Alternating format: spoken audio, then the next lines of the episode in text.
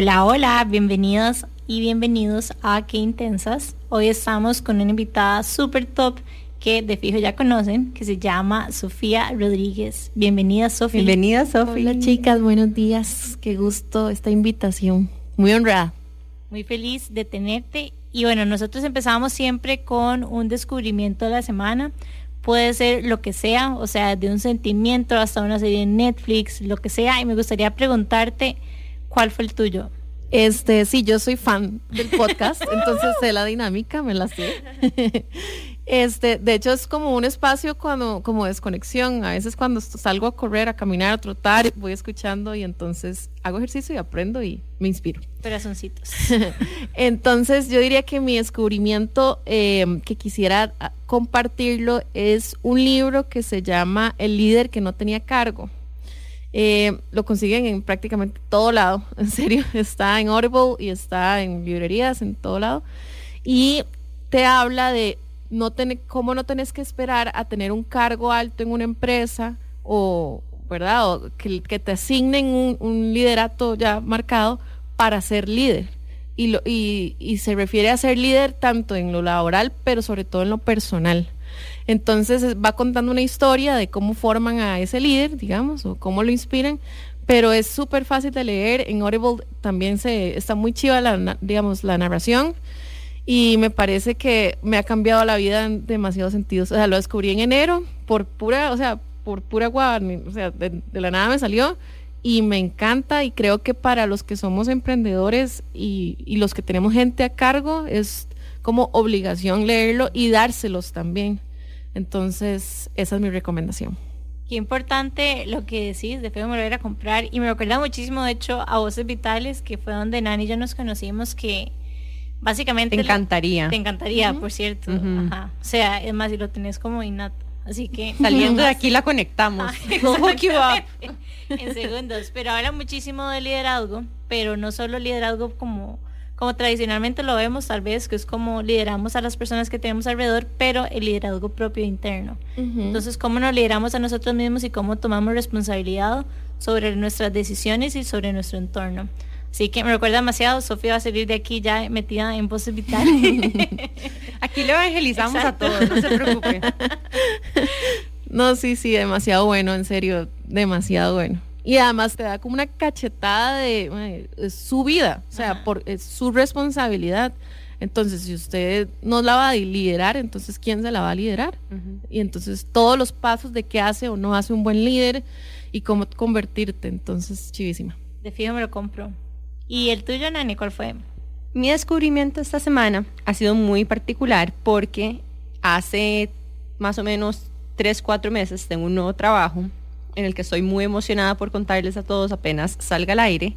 Em, estoy de, básicamente como armando un pequeño intrapreneur, un, pequeño emprendimiento dentro de un gran emprendimiento. Y ahorita estoy en una etapa de reclutamiento de personas que trabajen conmigo. Y he tenido una serie como de sentimientos encontrados porque yo he hablado de esto con Jimmy antes, es como cómo, cómo sabe uno que está contratando a la persona correcta. ¿Verdad? Y, y, uno con, en una posición más de liderazgo tradicional, llámese, ¿verdad? De responsabilidad, eh, digamos, autoridad de un equipo y, y, esa responsabilidad que uno también carga de cara a las personas a las que uno les responde, ¿cómo sabe uno? a quién elegir. Se siente como una decisión tan grande, ¿verdad? Entonces hay varios roles que estoy reclutando y verás que he tenido unos buenos encuentros conmigo misma alrededor de esto, ¿verdad? De cómo he descubierto que estoy proyectando mis propias inseguridades un poquitito sobre eso, esas mismas personas que, ¿verdad?, están aplicando. Y, y también quiero enviarles como un shout out a las personas que están aplicando para trabajos, porque qué vulnerable que se siente esa posición. a pedir trabajo, ir a entrevistar, para mí, ¿verdad? Es una posición tan vulnerable y, y, y de que uno está como, bueno, estoy buscando trabajo y, sí. no sé, mm, y, nada más quiero decirle a todo el mundo que está buscando trabajo en este momento, que ustedes van a encontrar el trabajo que es perfecto para ustedes, que sigan intentándolo, que no se rindan, hay oportunidades en el mercado, hay que buscarlas, es cierto, pero pero bueno, quiero darle un mensaje de motivación porque para mí incluso ha sido difícil desde ese punto de vista porque sé lo que puede cambiar la vida de una persona que yo las contrate en este momento. Entonces, verdad, me siento muy sensible. Y los que somos muy emocionales nos cuesta más porque dejas de, de ver el perfil profesional o la experiencia y dices, ay, es que me cae muy bien, ay, es que hable bonito, ay, es que me dijo tal cosa y yo me, y pobrecito, y es que sí, es dificilísimo, es, es, es rudo. Y desde ese punto, digamos, ese otro lado del liderazgo, sí, un poquitito más tradicional, puña, no deja de tener sus retos. No, o sea, no es por nada que es difícil ser líder. ¿Verdad? O sea, y hay, y hay muchas veces que yo he estado incluso en posiciones de no ser la líder, viendo hacia arriba el líder y siendo un poquito dura. criticando un poquitito, siendo un poquito dura, no humanizando a la persona. Y entonces ahorita estoy como que en esa gran, como, no sé, como es una introspección la que estoy haciendo. Eso que me decís me conecta mucho con algo que estaba hablando ahora con Sofi, de hecho. Pero bueno, muchísimas gracias por compartir, Nani. Y el mío no es tan filosófico y tan profundo. Que hoy anda existencial, El mío no anda por ahí.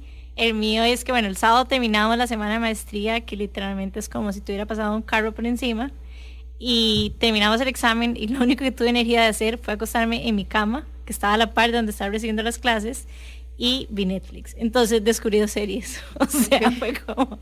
No podía hacer nada más. Y ojalá una serie que no te haga pensar. Ah, total. O sea, de hecho, me llama y me dice, Nane, estoy en Netflix, no sé ni qué poner, no tengo ni energías. Y yo, mae, aquí va un par de recomendaciones novelescas. Sí, exacto, eso es lo único que uno quiere. Exacto. Entonces, vi una que se llama Eva, que está súper chida. Y después vi una que es como mexicana, pero como un poco moderna, y se me pareció vacilona, que se llama eh, Madre Solo hay dos. Madre Solo hay dos, sí, yo la vi.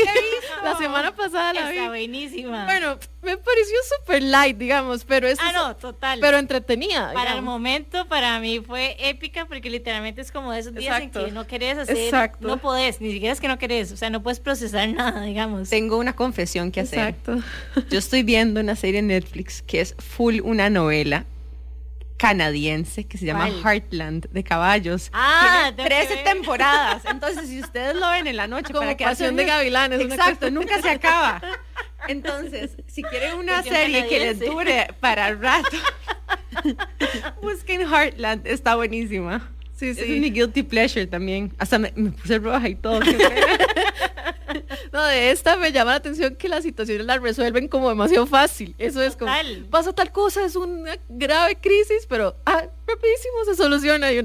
pero la verdad es que eso a veces uno no necesita, no tomarse tan en serio todo lo que ve, ¿verdad? Y me gusta que es como, o sea, es una novela, pero no hay como un drama ahí como pesado detrás, sino son como... La usurpadora. La exacto, no la usurpadora, sino es como, como light y como casual. Entonces, si no quieren pensar, está recomendada. Uy, qué rico. Sí. Em, bueno, chicas, hoy tenemos a Sofi Em, estamos muy emocionadas porque hace tiempo no teníamos una invitada sola que viniera a contarnos todo acerca de ella, pero quisimos abrir el espacio Sofi porque aparte de admirarla un montón como emprendedora y hoy decidimos que le vamos a empezar a decir empresaria porque ya no es solo emprendedora. eh, también es comunicadora, sabe un montón de marketing, ha llevado su marca personal y sus negocios a otro nivel y en gran parte es una lección muy bonita que nos que hoy queremos cosechar y, compartir con ustedes porque él es un ejemplo muy claro de resiliencia y de alguien que realmente ha, surgido y creado un montón de negocios sin un manual para hacerlo. Y eso yo creo que tiene tanto mérito porque requiere de una dosis muy grande de valentía. Así que desde ese punto de vista te admiramos muchísimo. Muchas gracias, qué lindo. qué lindo. Bueno, este, ya yo creo que sí o sea, uno cree que va a la U y que le van a dar como los pasos para, para emprender. Bueno, la verdad es que casi nunca te enseñan a emprender y eso creo que es un vacío grande en las carreras. Si llevas un MBA, pues sí, digamos, te están formando para eso, pero, pero antes no. Y eso me parece que es, es, es demasiado, es una exigencia, o sea, no deberías no poder eh, montar una propuesta, saber cómo cobrar tus servicios, o sea, hay, un montón de cosas, entonces toca improvisar. Pero esa improvisación te, de ahí viene de, eso de, yo creo que sí, que uno sea muy mandado, muy valiente, porque Muy intenso. cuando, ajá, exacto, Sofi la intensa. digamos, cuando yo empecé con este mundo más empresarial, porque me surgió de la nada, la, o sea, inesperadamente me surgió la oportunidad de, de empezar a- con cafeterías o así. Eh, de yo era, sí, estaba sacando un MBA y, y sí, eh, di, pues me gustaba cocinar y ya tenía experiencia de eso, ya había estudiado cocina, pastelería y comunicación, pero en eso me dicen, ponga conmigo una cafetería, yo me encargo de la inversión.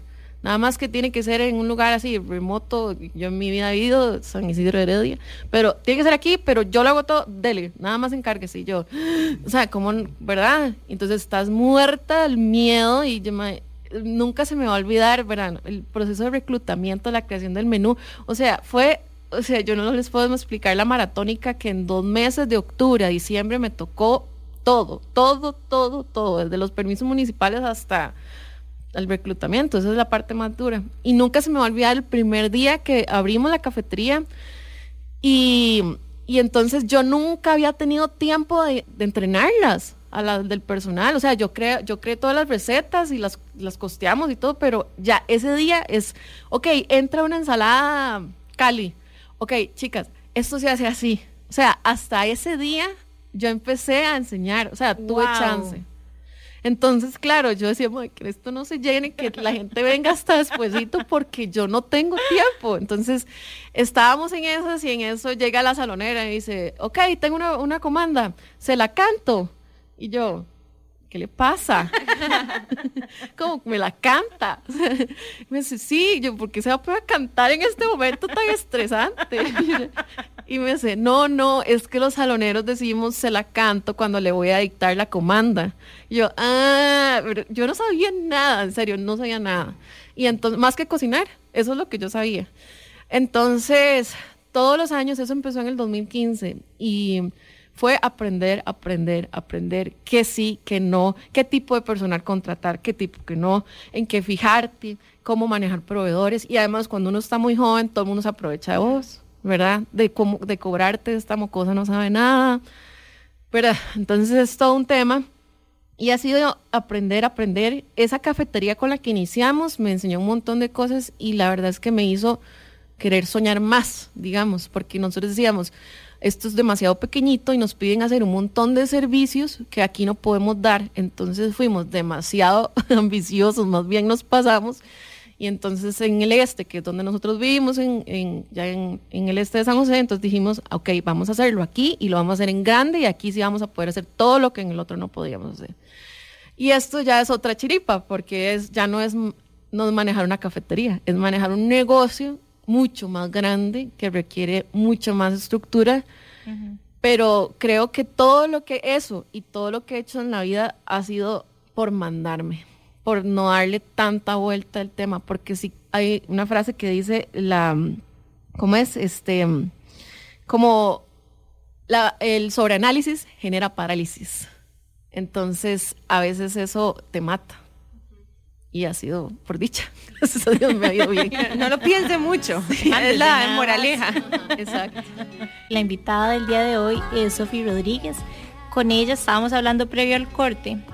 La valentía que requiere emprender y salirnos de nuestra zona de confort. Porque ¿qué es lo que pasa? Muchas veces cuando nos aventuramos en, en esas cosas que tal vez no sabemos hacer, di, nos vamos a tropezar más que en aquellas en las que ya estamos como acostumbrados y que ya, ya sabemos cómo lidiarlos. Y ahí hay muchísima resiliencia, ya me trabé toda, porque fracasar, o fracasar entre paréntesis, digamos, no es, no es un sentimiento fácil de, de procesar. Incluso en ese quiero, me gustaría preguntarle a Sofi, para ella, ¿cuáles han sido esos momentos de mayor aprendizaje en su camino? Porque para mí, por ejemplo, cuando yo pienso en mis aprendizajes, generalmente van asociados tal vez como a momentos no tan bonitos, como a momentos donde tal vez Los en el darks. momento los etiquete, los darks, los etiqueté un poquito como fracasados, ¿verdad? Pero, ¿verdad? Que de alguna manera uno los atraviesa, evoluciona y aprende de ellos. Y, y yo sé que tu camino es largo porque tiene, ¿verdad? Y tiene muchas etapas. muchos ciclos, pero ¿cuáles son algunos que, que te recordás? Bueno, sí, sin duda las crisis, de siempre las crisis terminan en algo mejor, digamos, porque lo obligan a uno a replantearse. Y creo que sí, o sea, te puedo mencionar un montón, o sea, nunca uno como, como, emprendedor tiene estabilidad asegurada, nunca, o sea, y cuando crees que ya lograste el equipo ideal y que ya todo lindo, tome, se le va a alguien. O, o, alguien... La, Tiene COVID. Sí, lo que exacto, o sea, eso es así, eh, o alguien te dice que no tiene olfato y uno, váyase para la casa ya, ¿cómo? O sea, no, en estas circunstancias. Que síntomas, yo, ¿cuándo casa ya? ¿Verdad? Entonces, este, muchas, o sea, demasiadas, pero sí te digo que, no sé, te puedo mencionar algunas. Eh. Este año, el, el 2020, ¿verdad? Que fue como para todo el mundo sobrevivir. O sea, no, no esperes ganancias de ningún tipo, ni dividendos, ni nada. O sea, es sobrevivir. Entonces, ese año me demostró que había mil cosas diferentes de hacer las formas, de, mil formas diferentes de hacer las cosas más bien. Este, nosotros estábamos enfocados en cursos presenciales porque yo decía, los cursos online no sirven, si usted no está a la par de la persona no lo va a poder instruir bien, no sé qué. O sea, los cursos online nos hicieron sobrevivir. Entonces fue como, cambia el chip, adáptese. Eh, no sé, el, el, servicio, implementar servicios de delivery, todo eso. Pero también el año pasado entendí que, y a punta de golpe, que digamos, el negocio es tuyo. O sea, no importa lo que hagas, el negocio es tuyo. Vos creíste en esa idea, la conceptualizaste, la defendiste y la llevaste a cabo.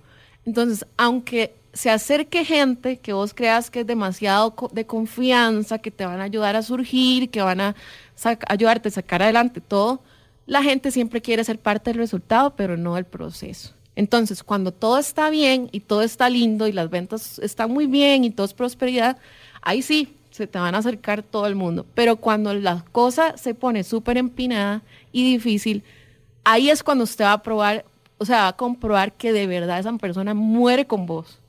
Entonces, el año pasado fue como una cachetada de, para nosotros personalmente fue como decir, el proyecto es mío y de mi esposo y punto. O sea, vele usted por sus intereses, por su patrimonio, por su inversión, por todo eso. El que los demás se, se incorporen, pues va a ser una circunstancia bonita o no tan bonita, pero digamos, es solo una circunstancia. Si pasó, pasó, pero no puedes depender de nadie, porque al final es el proyecto de uno. Entonces, eso fue un, un, golpe de realidad que ahora, entonces uno lo ve como más objetivamente todo, no te involucras tanto emocionalmente y entendés que es un trabajo. O sea, no es, o sea, sí, para uno es un proyecto de vida, pero es un trabajo finalmente. Entonces, eso sí fue rajado. no sé si. Qué poderoso. sí, verdad es que está se está congelando. Gracias. Estoy demasiado de acuerdo con esto que está diciendo Sofi porque y muchas veces uno, incluso en, los momentos donde está pasando reajustes y reacomodos, eh, puña, uno hay miedo, ¿verdad? Hay miedo, uno está nervioso, uno quiere asegurarse de que está tomando la decisión correcta. Y yo creo que mucho de lo que hemos hablado hoy se resume a eso. ¿Cómo sabe uno que está tomando las decisiones correctas en el momento que tiene que tomar decisiones de negocios? O que tiene que hacer un pivote, o que tiene que reinventarse las cosas, o que se tiene que reinventar a uno mismo también, porque hay muchas personas, y vuelvo a esto, más desde el punto de vista de las personas que no tal vez son emprendedores, no lo quieren ser, están contentos en el, en el formato de colaborador, pero que muchos también perdieron el trabajo.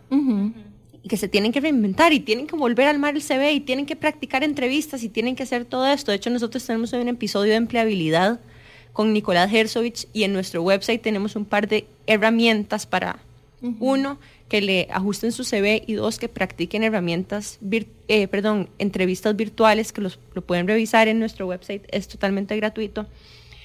Pero es eso, es como, ¿cómo, ¿cómo hace uno en ese momento para saber que lo que sea que uno está haciendo eh, va bien? O sea, ¿cuál es, ¿cuál es el norte que uno sigue? Y, y esa es, ¿verdad? Al final la gran moraleja de, de mucho de lo que estamos hablando. Me conecta demasiado lo que dice Sofi y me sentí tan identificada. O sea, para mí el 2020 fue un desapego a mi empresa. O sea, y no un desapego in a bad way, sino un desapego que yo la veía como mi bebé y hasta cierto punto tomaba ciertas decisiones, ni siquiera como por el bienestar económico de la empresa, sino simplemente porque así era como yo me lo imaginaba, me producía como cierto sentido de seguridad hacer las cosas así, entonces continuaba así. Y el 2020 fue como tan dejarlo ir, es más, este de 2021 estoy súper orgullosa, es algo súper X, pero para mí es algo súper importante y es que tengo una feria y por lo general soy como muy acaparadora con las ferias y yo tengo que estar siempre en la feria, etcétera.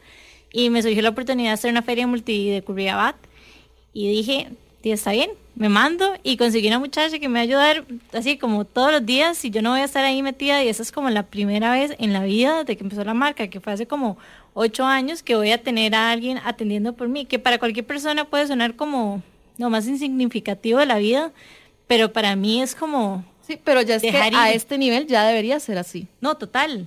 Pero es que muchas veces como que lo racional y lo emocional como que tal vez a veces compiten. Entonces yo en mi mente racional sé que hace rato tengo que tener a alguien que vaya y que no, no tiene sentido que yo esté yendo. Pero mi emocional, que está todavía como un poco, o estaba o está en proceso de dejarlo ir, estaba muy apegado a la marca, o sea, no quería. Y esta es como la primera vez que sin pensarlo y sin nada fue como, voy a contratar a alguien y ya. Ajá. Sí, hay un mantra que, que este año también me pegó durísimo, que es suelto el control porque en realidad nunca lo tuve. Y eso es demasiado cierto. es como... O sea, es exacto. Uno por creer que, o sea, por querer controlarlo, se le escapan mil cosas, porque además o no es tu expertise, porque no tuviste la formación por eso, o porque hay alguien que puede hacerlo mil veces mejor. O porque puedes dedicar esa energía a hacer otra cosa que va a generar muchísimo más valor. Digamos, yo le estaba contando a Jime que por primera vez este año vamos a invertir en la figura de un gerente, digamos, de un administrador, y pues eso es para...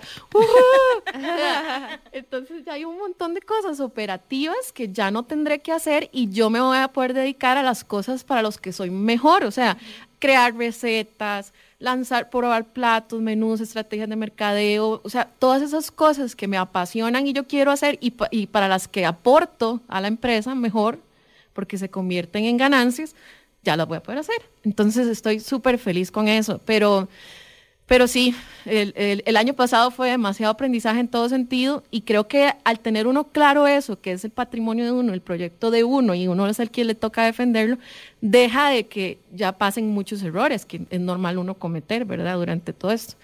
Entonces creo que laboralmente eso ha sido como una etapa de que me enseñó demasiado y también a nivel personal eh, todo el proceso de salud que he tenido que enfrentar desde el 2016, digamos, desde que me desde que me quitaron un tumor cerebral, eh, de ahí aprender a que de ahí es una circunstancia, pero eso no me define. Y de hecho, el tumor que tenía me volvió. Entonces, en este momento yo lo tengo ahí, pero mientras eso no crezca y no, no, no me genere otros síntomas, di ya vivo con eso y ya, yo le digo chivola. Entonces, a veces empieza a joder que me da dolor de cabeza y yo, ay, madre, déjame en paz, hoy no. Pero digamos, es solo una circunstancia, no dejo que eso me detenga, que deje de hacer ejercicio, de hacer un montón de cosas. Mm. Y valoro un montón de eh, ahora que vos decís, es que para Sofi el gusto y el olfato no son solo sentidos, es un montón de cosas más porque le permite crear mil cosas. Entonces, cuando a mí me operaron, fue, la por, fue por la nariz, la operación. Entonces eso te deja mínimo un mes sin gusto y olfato, porque la cicatrización es súper lenta. Y entonces ese mes yo decía, Dios mío, me voy a morir, yo no voy a poder crear nada más, no, o sea, voy a poder inventarme un plato sin saber a qué sabe. Entonces para mí era un miedo total, o sea, que eso me pasara y por dicha no pasó. Pero, eh, pero sí, para mí los sentidos abarcan mil cosas más que el solo llegar y, saber si, si el perfume me huele o no, ¿verdad? Pero sí. Y ahora estábamos hablando con Sofi también cómo, cómo los sentidos le han ayudado a ella a desarrollar su marca personal, su empresa y todo lo demás, pero los vamos a dejar con la duda. Hoy tenemos a la chef Sofi con nosotras contándonos en esta primera etapa un poquito acerca de su proceso de emprendimiento y cómo realmente em, es, ha sido una combinación de intuición y valentía. Y valentía, pero incluso yo diría improvisación. O sea, una buena dosis de intuición e improvisación. Y yo creo que cualquier emprendedor se puede identificar con eso. Hay cosas que uno puede aprender y ciertamente nos deberíamos de, o sea, buscar las maneras de equiparnos con las herramientas necesarias, pero hay cosas que nunca nadie, nada te las va a dar más que la experiencia. Total. Entonces, por ahí también hay un llamado a que se atrevan a tomar esas decisiones que, que las sienten como en, en, sus tripas, ¿verdad? Como que sienten que por ahí va algo. Y, y yo quiero agregarle a esto porque desde mi óptica de externa, hay algo muy personal tuyo que le agrega al negocio. No cualquier persona es, se, digamos, se atreve a exponerse, a, o sea, en su cara, en su personalidad, en su actitud, en sus redes sociales, a compartir su vida privada como una estrategia también de potenciar su negocio.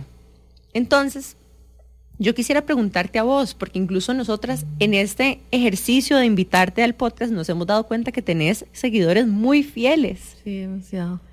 y cómo, o sea, qué increíble eso y qué bonito en realidad, o sea, pero ¿qué, qué le recomendarías a las personas que quieren también utilizar su marca personal para potenciar sus negocios? Sí, eh, y a mí eso que decís es súper cierto, porque a veces llega gente al restaurante que es, ¿qué, Sofi? Eh, ¿Cómo va la casa? Contame. Y, y, y, y, le dicen, y Richardini ya aprendió a hacer tal cosa.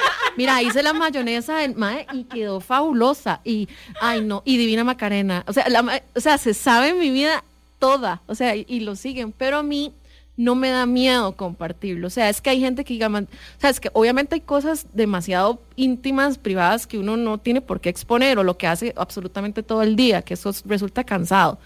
Pero hay cosas en las que yo digo, si yo puedo ser inspiración, ¿por qué no serlo? Digamos, como contar eso, las luchas de uno como emprendedor o, contarle a la gente, o sea, teníamos todo planeado para vender este fin de semana al Día del Padre y el ministerio acaba de cerrarnos y ahora qué hago con estas cajas, ayuden. O sea, no, no, me, no me molesta ser así de vulnerable porque al final creo que la gente se engancha más a tu contenido cuando es real cuando mostrar dificultades igual que logros. O sea, no todo el día es, ay, mira qué lindo esto, mira que... No, es que también me pasan chascos y, la veo horrible a veces. O sea, entonces creo que por eso, gracias a Dios, ha, aumentado esa comunidad y, y creo que es que tenés que tener muy claro cuál es tu nicho para saber si es bueno, eh, digamos, eh, compartirte y no, porque digamos, si tenés un producto muy técnico, un taller automotriz, cosas así, porque vas a salir vos como persona. Pero si, si es otro tipo de, negocio, digamos, digamos, como lo que tiene Jime, que es toda una emprendedora que ella misma diseña las piezas, que ella misma las confecciona, o sea, no, o sea, me parece más bien un plus que lo haga. Pero yo creo que el secreto es mantenerse auténtico. Si vos, si la gente percibe que estás leyendo un guion o que te están diciendo qué decir, o que todo está demasiado estructurado en que hoy esta semana tengo que postear esto, esto, esto sobre estos temas y las fotos tienen que ser con este filtro y con esto porque todo mi feed se tiene que ver perfecto. O sea, cuando la gente cae en eso, se sabe que no es la vida real, porque así no es la vida real, digamos, es, de, son, son otro tipo de, de momentos y experiencias que lo hacen. Entonces, esa es mi recomendación siempre. Manténganse lo más genuinos a su personalidad, porque hay siempre, siempre va a haber alguien que lo aprecie. O sea, de alguna forma. Yo tengo que confesar que hace unos, hace como una semana, vos subiste una receta como de un pozol Ajá. con Tabasco. Ajá. Y empezaste a poner unas llamas en unos stories. y yo decía, o sea, ¿Cómo se atreve a hacer esto?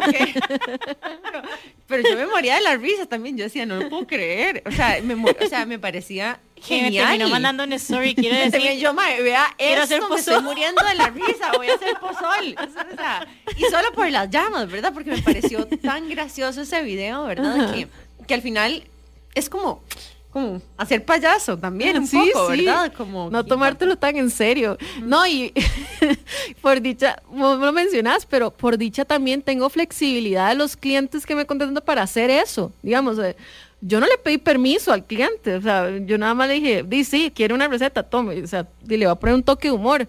O cuando me dan un copy demasiado estructurado y que se sabe que el, que el, que el más de la agencia lo escribió así, todo publicitario, yo no, no, déjeme entrarle por aquí porque si no, no va a pegar.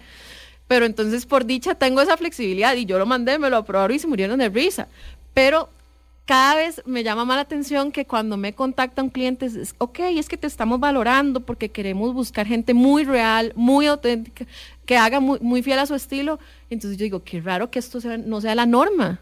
O sea, debiera de ser la norma. O sea, que, que vos busques una persona porque muestra su estilo en todo lo que hace. ¿Y por qué, o sea, por qué no es así? Es que creo que hay una dosis de valentía, Sofía. Hay una dos- dosis de valentía en vos y, o sea, demostrarte tan vulnerable y contar como es no es un dark side, pero contar también como esos momentos que tal vez no son tan difíciles y o que tal vez ser ella misma. No, total, o sea, es como sí, es como una seguridad y hay una, o sea, hay una dosis de seguridad y valentía en vos que te permiten hacer hacer eso y realmente ser auténtica con vos misma y exponerte como sos y o sea, es- a mí me encanta. O sea, yo te sigo, digamos, yo sé quién es Maca, sé la casa, o sea, sé todo el proceso, yo sé todo y me encanta porque es como como, como real. O sea, no, uno no conecta con un feed que esté todo perfecto y curado y etcétera. Es como Que, lo- que no digo que esté mal, o sea, yo lo admiro demasiado, la gente que tiene todos los presets divino. divinos y los colores y todo, pero mi vida es de momentos.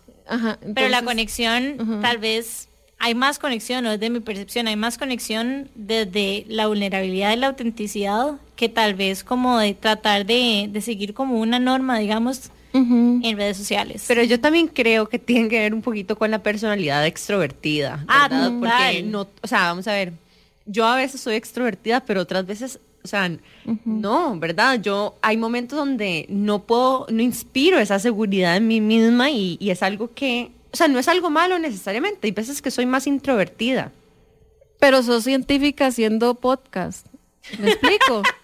O sea, sí, yo, creo- yo creo que está una saliéndote, está saliéndote totalmente de tu zona de confort y está súper que, porque no, si estuvieras muy metida en ese mundo nada más científico, tal vez serías mucho más introvertida, pero te, te salís de tu zona de confort y hacer estas cosas y me parece genial, o sea, cuando me decís, soy neurocientífica, yo, ah, o sea, what? Y no tengo toda otra vida. Otro día les cuento. Exacto. Em, muchas gracias. Eso. bandejas también. Sé hacer de todo, soy una todera, chicas. Pero es- eso es importantísimo cuando uno es emprendedora también y está haciendo esto, ser todera. Y abrazarlo. Darle a todo. Abrazar soy el la ser a la soy la. mil, porque Ajá. luego sabes cómo, cuál es tu parámetro para juzgar el- cómo está haciendo el otro las cosas. Y nunca lo has hecho, ¿cómo vas Y aprendes un montón, y es chísima. O sea, tener esa posibilidad y libertad de experimentar y, y ser curiosa. Sí, sí, sí, sí, Riquísimo, ¿es? total. Si uno tuviera, por ejemplo, para personas que tal vez se identifican un poco más conmigo en el sentido que no están tan cómodas saliendo en redes sociales, o sea, ¿verdad? Ustedes, yo digo que yo no estoy cómoda saliendo en redes sociales y aún así tengo un show de radio todos los miércoles. Pero Exacto. Entonces, tal vez no me doy suficiente crédito, pero sí me identifico como más, en comparación con Jimmy, digamos, más introvertida. En las- redes. En redes sociales. Ajá. A las personas más introvertidas Para redes. para redes o en general, o sea, ¿qué nos queda? ¿Qué, qué podemos hacer? Porque también queremos usar redes sociales, queremos explotarlas para nuestros negocios, queremos, o sea, ¿verdad? Eh, Claro. ¿Qué hacemos? Pero ¿Qué- mantenerte fiel a tu estilo es el secreto. O sea, vos vas a compartir contenido del que tenés expertise. Hay gente que de fijo lo va a valorar, que te va a seguir porque sabe que sos un referente en el tema. Y hay muchas formas bonitas de compartirlo. Entre más, o sea, no sé, no sé, poneme un ejemplo de una conducta ahí humana que vos analizás y que vos- es que es por esto y esa persona no sabe. Entonces, si vos pones un ejemplo del día a día y decís, este es el motivo neu- neurocientífico del por qué eso pasa, entonces la gente, wow, esto no... De hecho, por ejemplo, el, el caso, un caso súper serio, yo sigo una chica que se llama Ingeniería de tus Alimentos, es una madre tecnóloga de alimentos, pero ella te explica el por qué, no sé, que por qué la gelatina cuaja, una cosa así, pero lo hace de forma tan natural y, y como uno lo vería día a día, la gelatina actuando, que te hace interesarte. Entonces, vos tenés que mantenerte fiel a ese estilo si es lo que querés, porque, o sea, una foto tuya en la playa, eh, sunshine, vibes, eh, vacation, summer, eso no, o sea, exacto, Hashtag neurociencias. Exacto, se va a ver demasiado fingido. Ajá. Y además, ojalá que te aprecien por tu contenido y no solo por las fotos que subís. A mí, bueno, ayer viví también una, yo llegué donde ahora mi esposo, que me cuesta todo decirle así, pero yo le decía, ay, qué chicha que nosotras tengamos que ver cómo diablos a partir del contenido generar likes y, seguidores y que la salida fácil fuera una foto en, en bikini. Esa es la salida fácil, porque yo sé que uno se garantiza no sé cuántos miles de likes, pero, pero qué chicha, o sea, no. Entonces, no, hay que mantenerse fiel al estilo de uno y creando contenido valioso. Entonces, lo que vos hagas, o sea, hacelo de apegada a lo que sabes. Quiero destacar algo que estás diciendo y es que no todo se tiene que ver igual. O sea, no todo tiene que ser salir hablando en Instagram diciendo soy yo no sé qué, etcétera, sino puede ser como a través de un estilo, por ejemplo, de dibujo, o a través de una línea de, ok, yo lo que digo son tips y los explico, son tres de cada cosa. O sea, como que es nada más como mantener esa autenticidad, digamos, y aportar de contenido que sea de valor. Exacto. O sea, yo, yo, por ejemplo, en el caso de Jiménez, yo diría, sí, ella tiene demasiado que aportar, no solo en cómo crear una pieza de arte, sino eh, eso, procesos de diseño, cómo, cómo aprovechar herramientas para potenciar creatividad, eh, qué te ha ayudado las carreras que estudiaste a lograr hacer lo que haces ahorita. O sea, tiene demasiado por dónde explotarlo, digamos. Pero cuando ya Jiménez se sale de su estilo y es como, hola chicos, ¿cómo están? Espero que estén muy bien. Este es el producto que quiero comentarles. Ay, no. Yo, ay, me han preguntado mucho por esta proteína de no sé qué. Yo, nadie te ha preguntado nada, no inventé, ¿verdad? Entonces, eh, hay que hacer lo que a uno le guste, pero fiel a su estilo. Vamos a hacer una consultoría con Sofi para que entienda.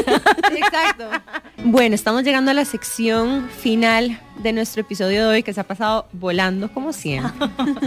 Em, y gracias Sofi por todo lo que has hablado con nosotras. Ha sido una conversación muy bonita, una mañana del miércoles demasiado linda.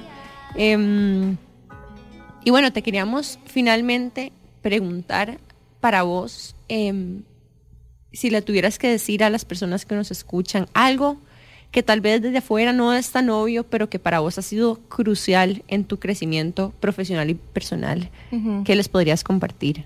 Ok, em, tengo desde dos puntos de vista, tal vez recomendaciones. en la primera, digamos, en la laboral, diría que mucha gente porque conozco demasiados casos, es como, ay, mi sueño es tener una cafetería, voy a renunciar y yo voy a trabajar ahí en mi cafetería y la gente va a tomar el, cafecito y a leer y, ah, qué lindo.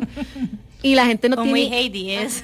Sí, como muy idealizada la idea, la, la idea de emprender y no tienen idea del sacrificio que hay detrás. O sea, es, tenés que estar dispuesto a llevar palo por mucho tiempo, a no tener un salario por mucho tiempo, porque todo se te va a la otra gente, ¿verdad? Y mantener el negocio a flote.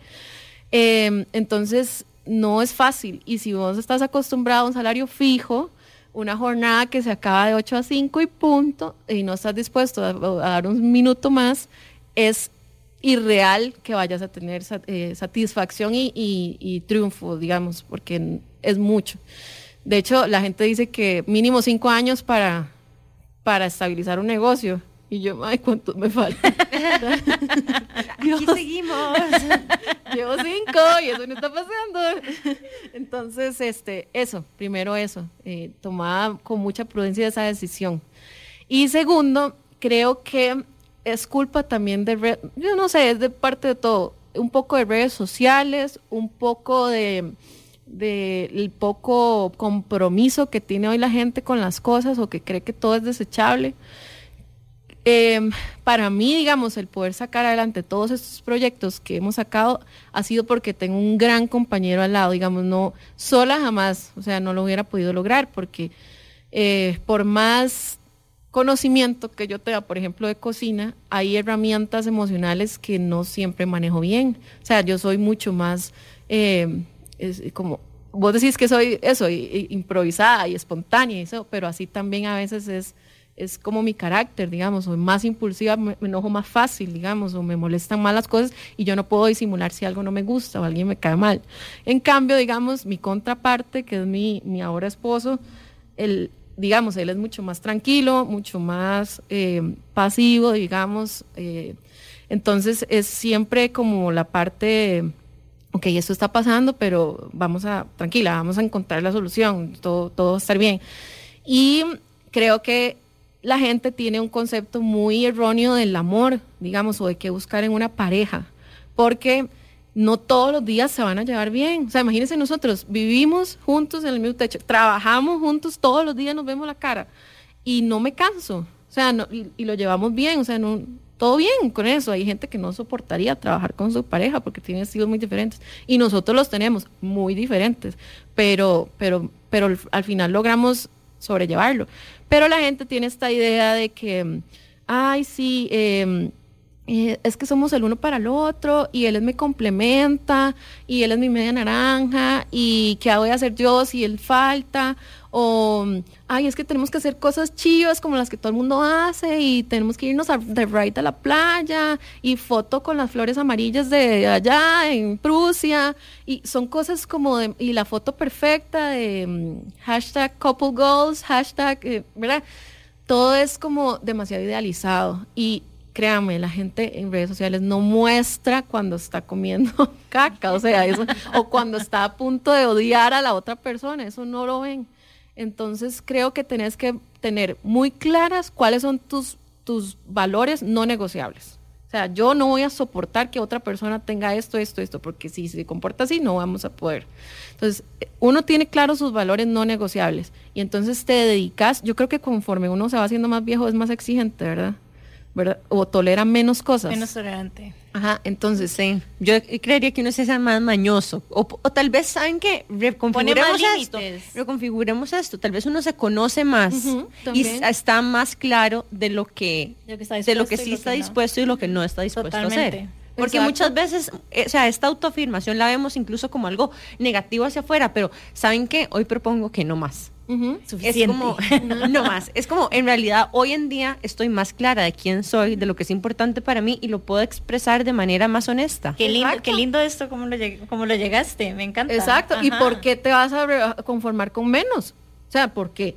Entonces, si tenés claros esos valores y tenés claro lo que querés, que a estas alturas de la vida, perdón, pero después alguien de los 30, alguien que no tenga claro qué es lo que quiere, hacia dónde va y está trabajando por construir eso, chao, o sea, ¿verdad? Es, es rarísimo. Entonces creo que eso es como una premisa y entonces créanme que la persona adecuada llega cuando usted atrae eso. Si usted lo que está trayendo o si lo que está proyectando es como inseguridad o cierto conformismo, de, ay, no sé, tal vez sí, tal vez no, es que con el tiempo cambian o así, eso no va a pasar. Entonces, ese sería como mi consejo, busquen, o sea, busquen complementos, no no llenar vacíos. Mm. Le hago un poco como eco lo que decís, de que en realidad uno es responsable, hablando nuevamente del liderazgo, de satisfacer sus necesidades. Y la persona que te viene a acompañar en el camino no tiene la obligación de satisfacer tus necesidades, sino de acompañarte en el proceso. O sea, no tiene que haber una, una dependencia ahí, digamos. Sí, exacto, porque eso no, o sea, no es solo el empoderamiento femenino en términos de, ay, sí, altos puestos de gerencia y, y super trabajos y lo que proyecto laboralmente, es que si estás empoderada, eh, o sea, tenés independencia emocional y eso es demasiado, o sea, eso a mí me costó, digamos, de años entenderlo pero y nosotros éramos un par de carajillos, imagínense que yo lo conocí a, mi esposo cuando tengo 23 y ahora ya tenemos 31. O sea, ha sido crecer juntos, pero siempre como compartiendo los mismos valores y sabiendo que el proyecto de día lo queríamos construir. Y uno tiene que ser demasiado firme en eso. Digamos, cuando yo, nosotros íbamos a emprender como pareja, la jarana, por ejemplo, de sacar un crédito para remodelar el local. Yo, y mae, pero es mi novio. ¿Y qué pasa si esto falla? ¿Y qué pasa si terminamos? Entonces yo ese día me senté en la galleta y le dije, ok, vamos a solicitar un crédito y esa vara va a estar a nombre de los dos. Dígame para dónde vamos con esto, porque yo tengo toda la intención de ser seria, pero necesito la misma seriedad, porque es, complicado y al final la deuda y todo. Y entonces me dijo, de ahí no, yo, yo, me quiero casar, todo bien, tal vez no ya, ya, ya, porque no hay, no es el momento, pero sí en el futuro. Entonces yo, ok, nos queremos casar y a eso vamos. Ahora sí le pido al banco el crédito pero hay gente que se manda sin tener esa certeza y yo, pucha, es demasiado peligroso, ¿verdad? Tal vez como sin antes haber alineado expectativas. De hecho, es algo que Nani y yo hacemos muchísimo con el podcast y en general, es como alinear expectativas de qué es lo que estábamos esperando nosotros puede ser de un proveedor. Entonces, como decirle, ok, nosotros queremos, por ejemplo, queremos este post para tal día, ¿qué ocupas vos de nuestra parte para poder hacerlo posible? O como ciertas conversaciones internas inclusive que tenemos porque cada, o sea, cada persona es un, es un mundo. Exacto. Y no debemos tampoco de asumir que la otra persona, solamente porque nos estamos llevando bien ahora, quiere lo mismo a futuro. De Es- hecho, uy, demasiado. entonces, por ejemplo, Jimmy y yo hacemos muchas calibraciones a futuro. De repente alguien nos pregunta, ¿y a dónde se ven en cinco años? Y Jimmy dice, en la playa. Y yo, ¡ay, en la montaña! Y entonces como, ok, soy un toque, ya volvemos. Tenemos que. Vamos a ir a tener una conversacioncita. Y ya volvemos. Y después es como, no, pero en realidad era la playa Monteverde, entonces tiene playa y montaña. Ok, high five, era lo mismo. Sí, no pasa nada. Exacto. Es una negociación permanente. negociación. Porque tampoco vas a llegar a imponer lo que vos querés. Pero eso es muy importante porque muchas veces cuando uno emprende, uno cree que uno emprende solo y que todas las decisiones las toma uno, pero eventualmente, aunque tenga, no sé, socios silenciosos en tu restaurante, por ejemplo, uno no puede hacerlo solo. No. Uno siempre va a tener que negociar y que hablar con alguien para tomar decisiones. Entonces, en la medida que uno haga el ejercicio, no sé si es de autoconexión incluso, o de claridad interna, y, a- y además de eso, poder expresarlo. ¿verdad? Verbalmente o por escrito. Porque muchas veces uno ya hizo el ejercicio y en el corazón sabe lo que quiere, pero si no se toma el tiempo de compartirlo, de decirle a las personas que le tiene que decir hacia dónde usted se está visualizando ir, es muy difícil que se o sea, que, que, que they get on board con vos. Y es, un, y es una, incluso una enseñanza de liderazgo. Liderar también significa exple- expresar con claridad la visión que vos tenés de algo para que la gente entienda hacia dónde van. Y una herramienta súper poderosa es el parafraseo. O sea, que esa otra persona te diga qué es lo que ellos están, están entendiendo que vos estás diciendo. Y bueno, con esta última herramienta em, vamos a cerrar ya el episodio de Oh hoy, que o sea, se pasó Wow. pero en segundos. O sea, no entiendo en qué momento pasó una hora. Demasiadas gracias, Sofi, por estar acá. Un placer tenerte. Y no, con mucho gusto, chicas, de verdad. La pasé demasiado bien, demasiado chiva todo y, y me encanta compartir con mujeres. Uno siente como más complicidad, ¿verdad?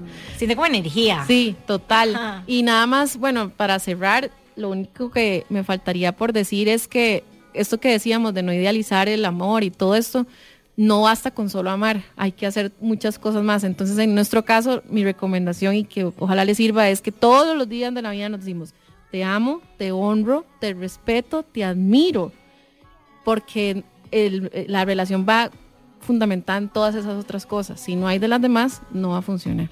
Entonces. Gracias, Sofi. Gracias, Sofi, por compartir. Y recuerden seguir todas las cosas chivísimas que está haciendo Sofi, sus cursos, sus cafeterías en línea. Para los que no la siguen, que no creo que En- sean dando. Sí. ¿Cómo te pueden encontrar en redes sociales? En Instagram, Sofi la Chef. Y en Facebook eh, y YouTube, Chef Sofía. Y ahí seguiremos haciendo muchas Cali cosas. también. Y a Cali, que es restaurante, salón de eventos, escuela de cocina, de todo. Todo lo que quieran cocinar. Así, eh, Cali CR en Instagram y Cali KHLI en Facebook. Perfecto. Muchísimas gracias, Sofi. Y a nosotros nos pueden encontrar en Qué Intensas. Estamos en Instagram y constantemente estamos haciendo interacciones con ustedes. Nos vemos el otro miércoles. Sí, y les recordamos que nuestro Instagram es Que Intensas Podcast y nuestro website es www.queintensas.com. Síganos para más cositas lindas. Chao. Chao. Bye. Qué intensidad.